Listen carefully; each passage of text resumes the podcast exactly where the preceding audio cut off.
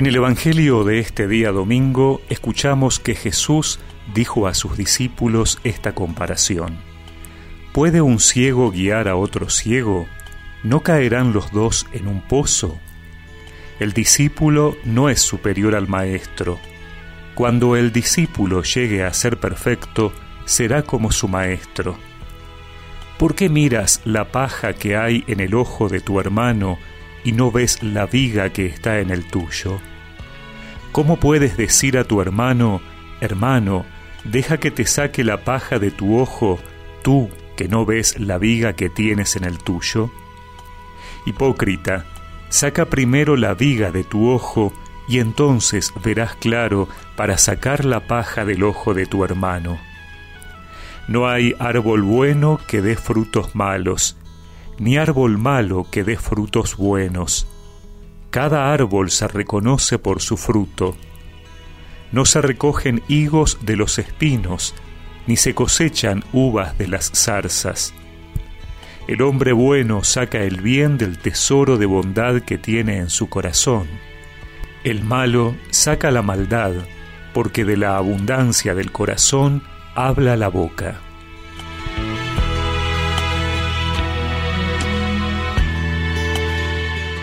Todo lo que está almacenado o disperso dentro de nosotros, tarde o temprano se revela. Nuestra boca, nuestras acciones, revelan lo que hay en el corazón. También Jesús sitúa esta relación tan estrecha entre el corazón, la boca, las manos, los ojos.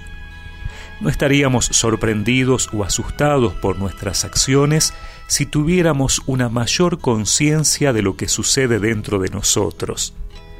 Nuestros gestos, nuestros discursos, nuestro comportamiento no son aleatorios, sino que nacen de lo que hemos sembrado dentro de nosotros.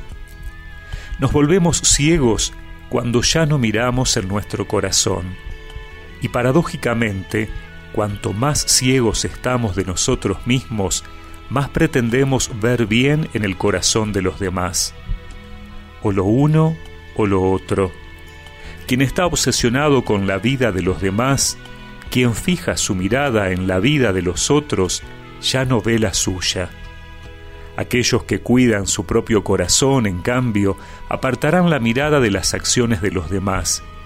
Y en esta mirada sobre nosotros o sobre los demás está la alternativa entre la misericordia y el juicio.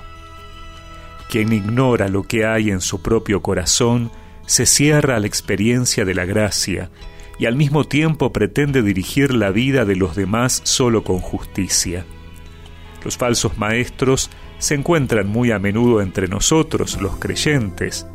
Son los que pretenden aplicar el Evangelio solo a los demás y no a ellos mismos, precisamente porque no se ven a sí mismos, sino que están obsesionados con la mirada de los demás. Dame un corazón sencillo, Jesús, que no desprecie el regalo de la cruz, que no busque aparentar, transparente, que tú lo puedas moldear. Dame un corazón de verdadero adorador, que late viva solo por escuchar tu voz. Solo cante para ti que tus palabras ya no se borren de mí. Recemos juntos esta oración. Señor, dame la gracia de mirar siempre mi corazón para ser misericordioso con los demás. Amén. Y que la bendición de Dios Todopoderoso, del Padre, del Hijo y del Espíritu Santo los acompañe siempre.